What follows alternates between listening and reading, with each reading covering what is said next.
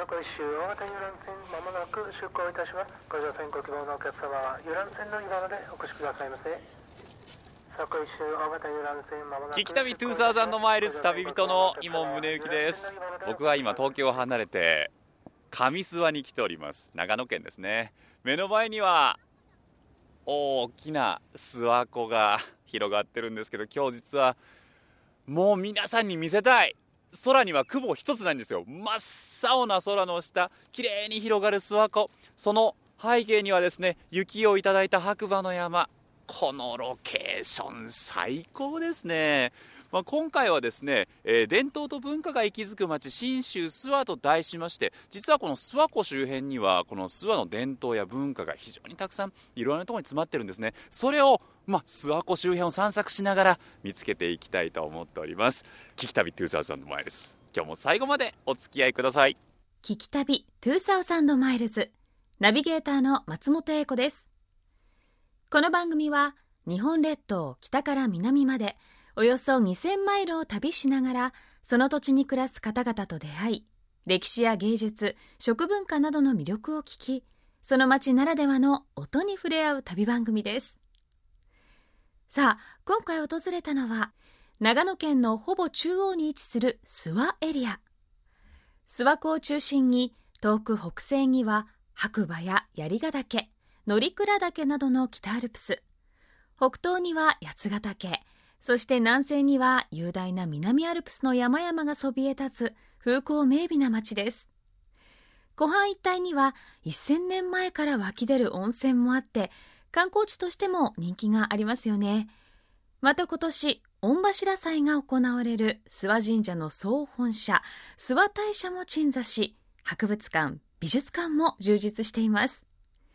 そこで今回は伝統と文化が息づく信州諏訪と題して旅人の伊門宗行さんが諏訪エリアの歴史や文化に触れながら旅をしていきます。さあどんな出会いが待っているんでしょうか。旅の様子は番組ホームページの動画や旅日記でも楽しむことができます。ぜひホームページをチェックしながら聞いてみてください。さて最初にお邪魔したのは JR 上諏訪駅から歩いて10分。諏訪湖の湖畔に佇む日帰り温泉施設片倉館です。1928年製紙会社片倉組の片倉財閥によって建てられた娯楽温泉施設で西洋風の外観や大理石で作られた大浴場の千人風呂が魅力のスポットです。建物はなんと今も当時の姿のまま残っているんだそうです。早速片倉館の館長山崎茂さんに大浴場の千人風呂をご案内いただきました。聞き旅2000 miles あ脱衣所なんか広くてゆったりしてますね。そうなんですね。あこの広さ昔から変わらずですか？変わりません。へえ、はい、いやもちろんねその設備は今のものですけれども、はい、広さは大きいなそうですね。た天井が高いですねそうです、はい、基本的にはもう向こう側の海岸島も天井高いですし。そういう作りになってるんですね。そうです。そして、えー、脱衣所から目の前浴室になってましてね、はい、二重扉中に入っていくと浴場になりますけれども。さあどうなるか。おお 中入ってもいいですか？はい。お邪魔します。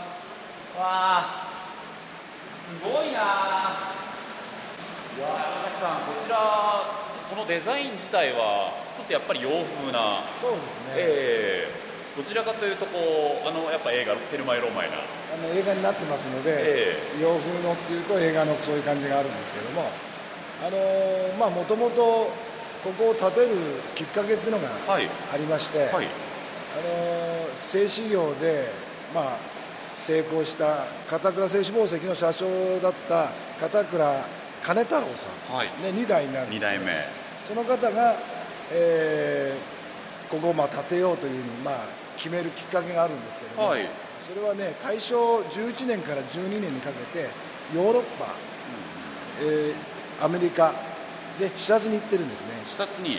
ヨーロッパに、えー、立ち寄った時にですね、えー、ドイツにカルルスバードという場所があるんです、ね、カルルスバード。カルルスバード。あのどちらかというとあの温泉のメッカということでね、温泉が出る場所で農民のための慰安施設というのがあったんですね、はい、その充実ぶりに感銘を受けた金太郎さんがどうしても日本にもうそういう、えー、慰安施設を作りたいと、まあ、そういうふうに、えー、心に決めて、まあ、戻ってくるわけですけれども特徴でいうと大きなお風呂ですよね。そうですね。で深いんですよ。あそうですか、ええ、深さが1.1メートルあって深いですね。皆さん立って入るんですね立ち立ち風呂なんです。うちのこの身長より高いわ。でその今透明で見えますけど、ええ、あそこに玉砂利が。ああ、はい、この浴槽の下にはね玉砂利ですね、はい、で足つぼ効果で足裏から健康になるというようなそういう考え方コンセプトで作られてるんですね。なるほど。このはめ込みのね壁の、はい、ステンドガラス、ね、ステンドガラスもそうですけれども、はい、やっぱりどこかしこに見られるやっぱりこのヨーロッパの影響だったりっていうのはそ、ね,、の時よっぽど感銘を受けたんでしょうね。そうですね。でまあ感銘の中にはですねあの地域へのこの地域への貢献という思いがやっぱりもともと持ってる人だったので、えー、ヨーロッパの影響はもうもちろんあの受けてはいるんですが、はい、その諏訪地方のこのその農家の人が多かったわけですけどもそういう人たちに五感で楽しんでもらいたいっていう気持ちがあるんです。あの当時の写真見ると、ええ、周りには何もない今たくさんね旅館もありますけれども、はい、まあ、何もない中で、そうです。聞き旅2000 miles いやちょっとなんかもうゆっくり入りたいっていう気持ちが 湧いてくるようなお風呂でしたが地元の方にとってはこのお風呂もそうですけども片倉館すべてが誇りなんですかね？あの国の重要文化財にもね指定を平成23年の6月20日にはいただいています。あまあそういうことは後の結果なんですが昭和3年の頃っていうのはおそらくまあ、地域の人は本当にびっくりをして、でしかも地域のための日帰り温泉施設だと。しかも当時は入浴料も取らなかったという。そうですね。無料だったんですよ。まあ、その代わりあの下足料という、ね、お金は取られてたみたいですけれども、本当にだからその片倉金太郎という方が地元に何かしたいっていう思いがすごく強かったんでしょうね。その通りですね。まあ、伝統と文化ねさまざまなところで見ることができますけれどもこの片倉館の存在自体がもう伝統と文化の一つだっていうね気はしますしね。い。やちょっとこれを今度ゆっくり来ます。ぜひもうここはお風呂がメインですからね。ええええいや建物自体着工当時の写真残ってますが全く変わらないんですね。そうなんです外から歩いてやってくると僕なんか北海道出身ですのでこう小樽のねあの街並みだったりとか函館の街並みをちょっと彷彿させるようなね建物の外観石造りの本当に風情のあるあのパッと見ると何かこう昔の旧銀行だったりとか、うん。何かの建物かなと思うんですけども煙突があるのでああお風呂だみたいな ところがあったりとかしてね、えー、ぜひいろんな方に来ていただきたいと思いますが。山崎さん貴重なお話本当にありがとうございました。ありがとうございました松本英子がお送りしている聞き旅2000マイルズ今回は伝統と文化が息づく街長野県の諏訪エリアを旅人の伊門宗行さんが訪れています。さてドイツの施設を参考にして建てられたという片倉館。昭和3年当時としてはかなり斬新な建物だったでしょうね。2階の休憩所からベランダに出ると目の前に諏訪湖が広がってこれまた素晴らしいロケーションが楽しめるそうですよ。しかもこのベランダからは夏の風物詩諏訪湖の花火も真正面で見ることができる絶好のポイントだそうです。えそして予約をすると3年前まで非公開だった貴重な200畳の大広間も見学することができるそうです。館内の至る所にあるさまざまなこだわりも面白いのでぜひ訪れてみてください。もう片倉館のその存在そのものが諏訪の歴史を物語っていますよね。そんな片倉財閥の製紙業を中心に発展してきたと言われている諏訪。戦後の高度成長期になると時計やオルゴールを中心とした精密工業も盛んに行われるようになったそうです。そこで今回は上諏訪から下諏訪に移動して時計の歴史がわかるスポットへと向かいました。聞き旅2000 miles えー下諏訪駅から歩いて10分ほどの場所ですかね、えー私今諏訪湖時の科学館偽証堂の中に入ってまいりました宮坂守さんにお話をお伺いしていきます。宮坂さんよろしくお願いいたします。よろしくお願いします。あの諏訪になぜこの時の科学館がオープンされたんです？か諏訪はもともとあの精密産業がね、はい。盛んだったんですね。なぜその精密機械がを作る会社が多くなったんですかね、うんやっぱりこの気候風土それから諏訪人の気質みたいなのが合ってたんでしょうね。諏訪人の気質っていうのはどんな気質なんですか、えっとね真面目にコツコツとぐ粘り強くやるとこでしょうね。ということは本当になんか職人気質なところがえじゃあもう突き詰めていくような感じっていえうんですかね。そうなんですよね。この科学館の中には一体どんなものが展示されてるんでしょ各種の時計をはじめ、はい。それから水運儀象台っていうねあの中国に900年前にできた、えー時計の元祖とも言うべきものが 復元されてるんです。時計の元祖？そうなんです。900年前の？そうなんです。水で運ぶと書いて水運。はいはいはい。気象台の儀っていうのはあの地球儀の儀ですよね。儀なんですよ、ね、小は象と書いて、ええ象はい。で大と。大えこれ水で時計っていうのはどういうふうな原理で動くんですか？えはい。水車を規則正しく回して、えその規則正しい動きで天体望遠鏡装置とそれから天球儀星を描いた天球儀それから時計とその3つをですね規則正しく正確に動かしてるんです。ということは時計だけじゃなくってその天球儀だったりとか、はい。い、ろいろなものが複合されているものなんですね、ええそれ一つをね、えー合体して精密に動かすというものですね。あのーちょっとさっきは気になってはいたんですが僕らの目の前に扉があって開いててですねその奥に何やらこうものすごく巨大な建物があるんですよ。しかもこう中華風の。あれじゃないですよね。いやあれが水運儀象台ですね。でかっ。えでかいでしょ？建物だけで言ったら34階そうですね。分ぐらいあります？え高さ11メーターあります。ええ宮坂さんこれは中国で900年前に実際にあった実寸大ぐらいなんですか？そうなんですこんな大きかったの？そうなんですよ。それで復元しました。うわこれすごいっすね。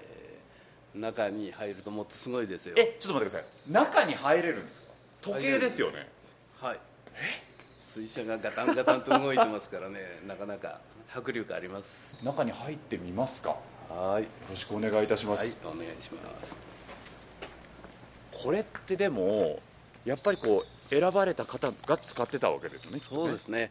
皇帝が作らせたんですよね。皇帝が作らせた。ええ。えだから。中国は何の時代ですか？北宋時代ですよね、ええ。鉄宋っていうねはい。あの皇帝が命令してね作らせたんですよね 建物っていうかこの台の色が朱色に塗られておりましてまさにこの中華な感じがいたしますけれども。中に入るとこう水車がぐるぐると回っておりましてえー、係の人大変ですねって声かけようとしたら人形だったっていうね。宮坂さんこれすごいダイナミックな仕組みですね。はい。この中に入ってる水をですねあそこのあそこでハンドルをぐるぐる回して水を一番向こうの大きな箱にね貯めるんですね。えっとちょっと僕説明これ難しいと思ったんですけど 一番1階部分にはですねあの最初の歯車水車がありましてそこあの桶の中に半分入ってる状態なんですよね水車の滑車っていうのかな歯車がね。ねそこにこう木の問いがついててそれを組み上げて2階の水車の桶にその水を運んでいく。運んでいく。そうなんですよ。でその水車を回してる人は人力。当然ですけど人なんですよね。ええ。それは900年前のものですから電動で動くわけはないんだ人が当時は動かしてたと。で水を運んで運んで上まで持ち上げてって時計の動力にしてるってことですそうなんですよはあ。これガチャコンガチャコン動いてますが、これやっぱりこう規則正しく動いてるってことですよね。これが非常にね規則正しいんですよね。水が24秒間入るとガタン。え見たい見たい。見に行きましょうよ。向こうへ向こうでその仕組みを見てください聞き旅2000 miles あそこに水がね吹き出してあるかああ水が溜まってますけどこれが24秒間で1回。はい24秒間で1回ね明かりがありましてね。あれとのバランスが崩れると獅子おどしのようにバタンと倒れてはあ。この紐であの上のレバーが引っ張られてあのレバーが動いてロックが外れるんですよね皆さんきっとね今ね手に腕時計とかはめてらっしゃると思うんです。部屋の中に時計が1個あると思うんですよ。ああもう規模が違う。全然違います。であの時を刻んでると思うんですがその時間っていうのはどこで分かるもんなんですか、今何時、みたいなのそれはねその人形さん見てください。左でああすごい。えー、こちらの人形なんですけれども5層輪が連なって上に重なってるんですか？それぞれの層に、えー、人形が並んでおります。時計なんですすごい数ですよ、はい、これ何体あるんだろう？全部でね158体ありますね。はい、第2層1日を24分割した字を辞書、えー、実勢ごとに24体の人形を剥い。で表示、はい。はい、それが地震ですね、はいはい、で第3層が1日を100分割した国をえー、96体の人形が剥いで表示する。これが分身です。これ分身か、ええ、900年前にこの仕組みです。かなんでしょうね。中国の文官みたいな方がね、えー、手にその南国と書かれた札を持ってこっちをじっと見てる感じがしますけれどもこの時計を作った理由っていうのは何だったんですか当時。当時権力者といいますかね、え。皇帝は人々に暦を作って時刻を知らせてそれから天体を観測してそれを先生術皇帝がそれをやるために立派なものを作って権威の象徴にしたんですね。学者がここにいる訴訟っていうねあのえプロジェクトリーダーのもとに集結してそれであの作ったんですよね。これでも宮坂さんね元成功でお勤めになられていたその時計のプロとしてこの当時のこの900年前の時計はどういうふうにご覧になります？いやこれね水車って普通ぐるぐる回っちゃうじゃないですか、はい、それを止めては動かし止めては動かすっていうのはね時計のね脱芯機カチカチカチカチってアンクル、はいはいはいはい、あれの元祖があそこにある。なるほど、ね、時計の技術の一番難しいところが脱芯機なんですけどね。脱芯機、ええ、それが世界で最初にここに出現してるっていうことでね。いやいやいやすごいものを見せていただきましたけれども。ちょっとまたじゃあ館内に戻りましょうか。この水運儀章台っていうのはじゃあこの北宋文化時代に生まれてその後やっぱりこう脈々と続いていったもんなんですか？いえ30年くらいしてですね、えええー、北から金っていう国が攻めてきて、はい、それであの壊されてえ？亡くなっちゃったんです、ね、そうなんですか、ええ、ただ蘇生っていう人が書き残した「新偽証法要」っていう、えー、書物がねあの残ってたんですね、はいはいはい、その書物を一生懸命研究して、えー、その結果をここに復元したっていうことですねこうやって現役で動いている水運儀章台っていうのはやっぱりこう世界的に見ても珍しいんですか？珍しいと思います。原寸大できちんと動いているのは世界でここだけじゃないかなと。ええ、思いますそれだけでもやっぱこう諏訪の町に来る一つね理由ができますもんね、えー、ぜひ来て見ていってほしいなと思いますね。多分この大きさにびっくりすると思いますしね、えー、ぜひぜひたくさんの方に訪れていただきたいなと思います。今日お忙しいところ本当にありがとうございました。ありがとうございました。松本英子がお送りしている聞き旅2000マイルズ。今回は伝統と文化が息づく町長野県の諏訪エリアを旅人の伊門宗行さんが訪れています。いや驚きました。時計の中入れるんですねイモンさんもかなりテンションが上がっておりましたが詳しく楽しくご案内くださった宮坂さん。実は時計に日付や曜日などのカレンダーをプラスしたあのカレンダー時計を考案した方だそうですごい方ですよね。そんな宮坂さんもいらっしゃる時の科学館。2階にはシアターと400台の時計のコレクションがあって江戸時代の櫓時計や世界初の水晶時計。さらには東京の錦糸町にあったという塔の時計も展示されています。また時計工房ではオリジナルの時計を作ることができるそうでセイコーエプソン出身の方が指導してくださるのは日本でもここだけなんだそうですよ。他にも自分の感覚でスタートとストップを押して5秒を目指すという5秒の世界の体験スペース。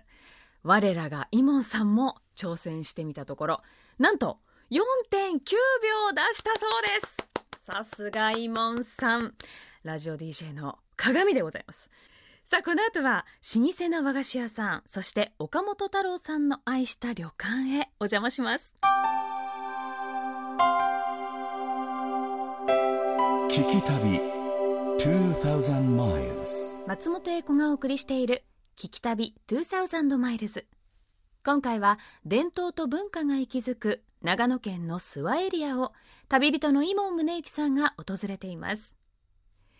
上諏訪の仙人風呂で有名な片倉館でほっこりした後移動して下諏訪へ。諏訪湖時の科学館では世界で初めて完全復元された900年前の機械時計を見学した一行。さあ今度は諏訪大社の秋宮のお隣。甲州街道と中山道の合流地点のすぐそばにあります。塩羊羹で有名な老舗の和菓子屋さんにお邪魔しました。聞き旅2000 miles もう朝から大勢のお客さんでにぎわってたんですけれどもね。え諏訪大社下社秋見の隣に新鶴本店さんがあります。そちらにやってまいりました。お話をお伺いするのは5代目のご主人です笠井翔一さんです。笠井さんよろしくお願いいたします。こちらお店創業はいつ頃なんですか？明治6年の創業になります。明治6年。明治6年というとそうですね。この前が甲州街道ですから本当にあの甲州街道でにぎわっていて今店っていうとうち一軒ですけれども、はい、当時は二十何軒店が並んでてこの辺が一番賑やかだったというふうに聞いております。街道沿いの、ね、一番こう繁華なところだったんでしょうね、はいはい。あのこちらのまあいろいろなお菓子がありますけれどもお菓子の中でも有名なのが塩羊羹という、はい、この塩羊羹というのは創業当初から作られていたんですそうですね。そういうふうに聞いております。ただその塩羊羹というのは、はい、普通のね羊羹というのは甘いイメージがあります、はい、はい、塩がつくと、はい、どんな味なんだろうどんな作り方をするんだろうっていう。えっとね塩はあくまでもあの小豆の風味を引き立てるためのものということでまあ、あの甘いものに塩を入れるっていうのはそんなに珍しいことじゃなくて、ね、お汁粉にも入れるし、はい、それが多分ちょっと塩梅見てたら多くなったというあこの方がいいなということですあなるほど。通常よりもちょっとだけ多めに入れてある、はい、っていうことなんですかね、ということでその分さっぱりしてあの小豆の風味が出るというふうに考えておりますけれども。初代から守られてる何かこの新鶴さんでずっとこれは守り抜こうっていう家訓というかそういうものがあるんですか？っていうかまああの羊羹ってとすごく日持ちをするんですが、えー、うちの羊羹はあのこう密閉した容器に入れてないもんですからあのちょっと竹の皮ではないんですけどそそんな感じのものに包んでるもんですから日持ちがしないんですですからもうあのここの店だけで売るというよそには卸はしないとこの店で細々でもいいからこの店だけでやるというのがずっと 代々やっております。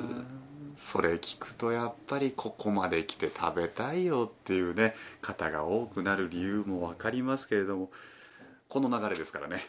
塩羊羹ぜひいただいてもよろしいでしょうか、はい、なんかこう見た目涼やかな印象がありますね。そうですね。あの小豆の皮を剥いてるものですからね。あの少し薄薄墨色というか透明感のあるものに仕上がっております、えー、では早速いただきますうん。塩羊羹。かりとお塩のしょっぱさも感じることができますね。ね。だけどそれが甘みを際立たせてるのは間違いない。これまあ今食べても美味しいですけど少し暑い時期になるとまた格段に美味しいでしょうね。体がこう塩分を欲してるシーズンとかね。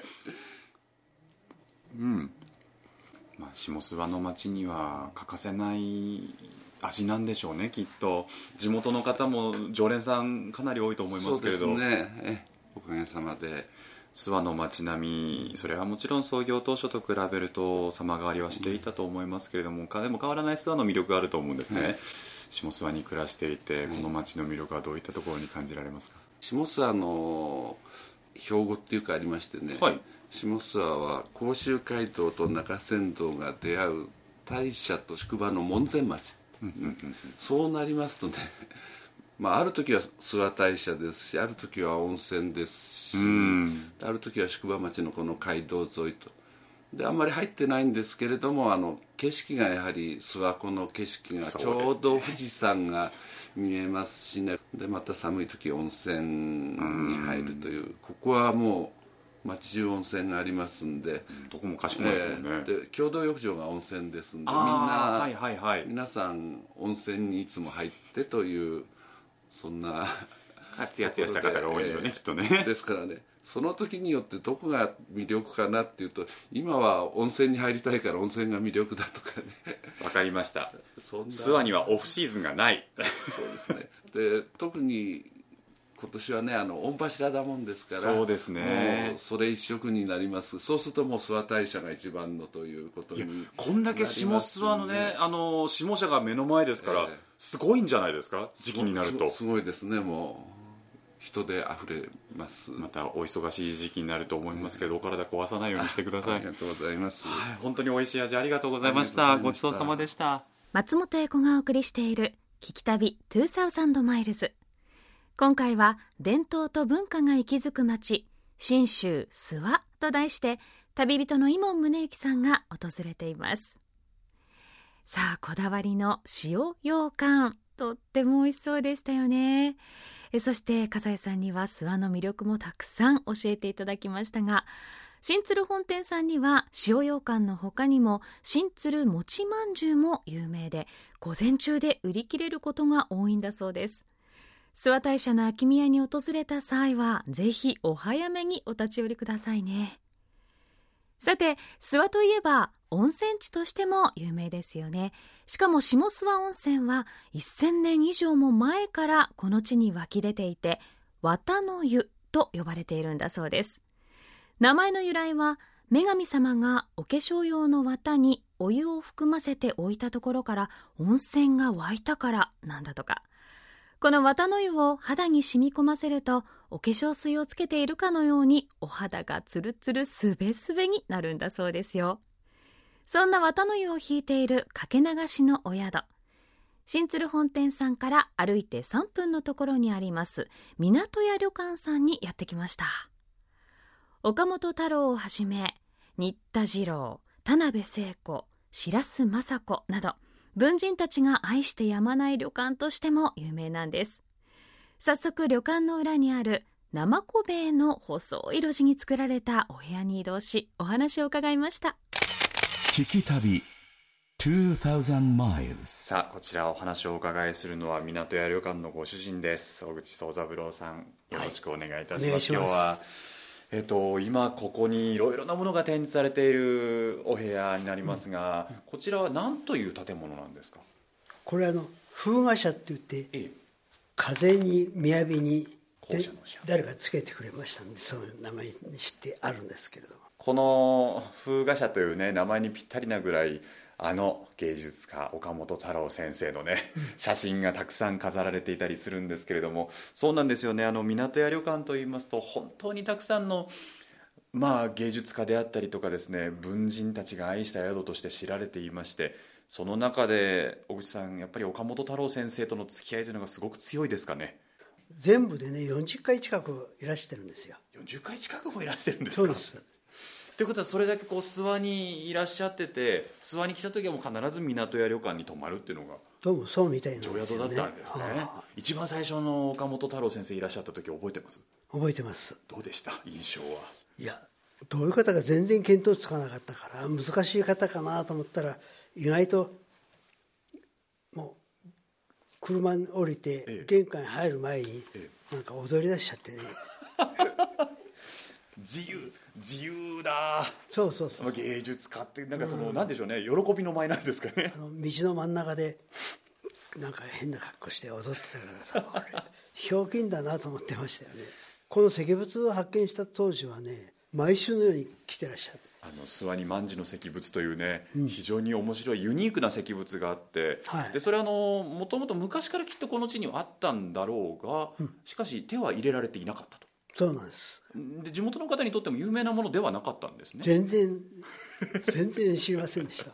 でも今やねあの諏訪に来るともう特に下諏訪にね万事の石仏のグッズがいっぱい売ってたりとかする。でそれを広めたのが岡本太郎さんなんですね、うん、まあ元はそういうことでしょうね。その時って随分やっぱり興奮されてました？いやそれはすごかったですよ。これ石仏行く今道があるけど当時は道がなくて、ええ、肥やしまいたような畑の中もう夢中になって、えこ石仏に向かっていったんだけどもはいはいはい。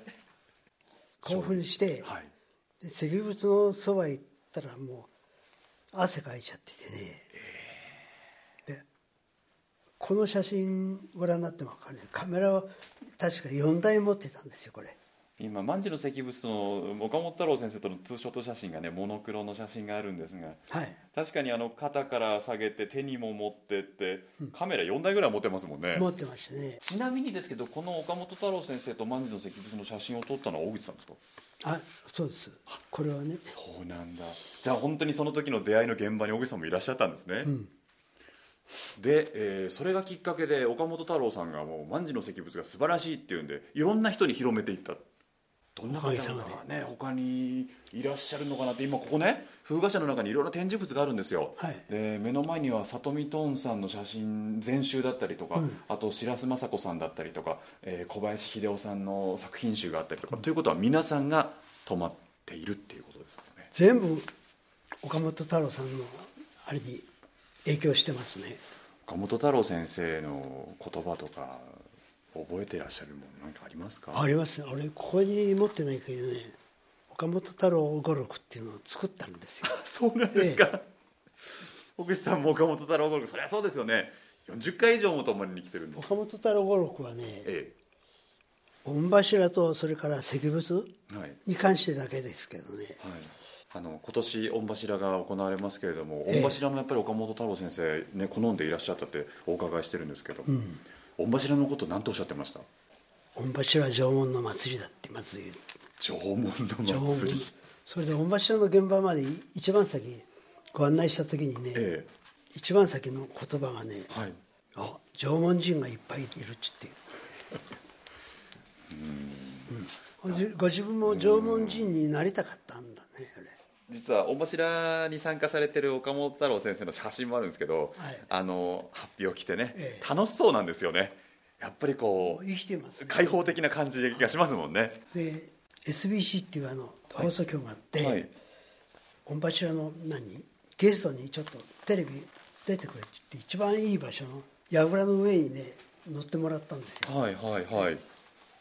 3日あるうちの1日目にそこへ行ってそれでリハーサルやっていざ今度は本番になったらね京都市の場面ですけど、はい、ディレクターがね血相を変えて「岡本先生いねえか」って言って探して、はい、見たらね放送する場面もキャンセルしちゃって無断キャンセルして御柱の方へ飛んできちゃってね、はい、であの柱の上またがってるまさかの。俺も降りるなって。まさかの、うん、俺一番後ろの方にねやってたからさ、はい、みんなで探したら何？御柱に乗ってて。みんなで抑えてた御柱のその先頭に乗ってたと、うん、そその後どうなったんですか？いや降りてくださいって言ったけど返事もしなんでいててそれは降りなさそうですもんね。先生降りて危ないで死んじゃうからいや死んだっていいだ。それが祭りだとか言ってねしがみついてたからみんなスタッフが来てみんなで引きずり下ろして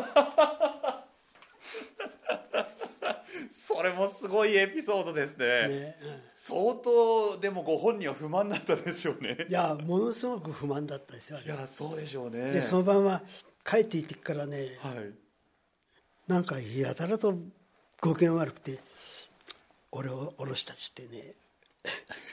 言ってましたよブツブツと言ってましたか、うん、いやでももう聞けば聞くほどね本当にエピソードは止まらないですしねたくさんあるんでしょうけれども。で御柱の時に柱に乗れなかったから、うん、今度ねそれから次の御柱の間になくなっちゃったんですよね全然そうだったんだ、ええ、だから敏子さんが次の御柱の時に御柱に乗せてやってくれって言ってあのあっこに置いてあるけれども岡本太郎さんもその乗る人のここに。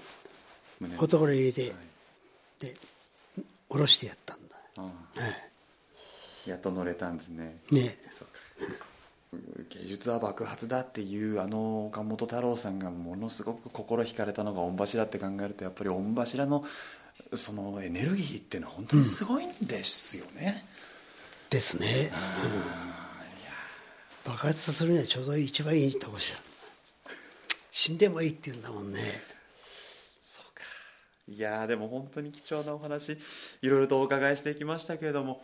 いや小口さん本当にありがとうございました。いえいえとんでもない。今度あの僕も客として、はい、いずれ港屋旅館に行きたいなと思います。ありがとうございます。ありがとうございました。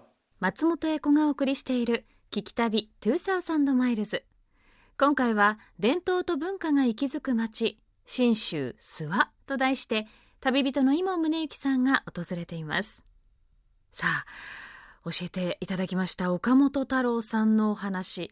かなりのインパクトがあるエピソードばかりでした。御柱のお祭りにも魅了されて何度も諏訪を訪れていたんですね。港屋旅館さんの客室。5部屋あります。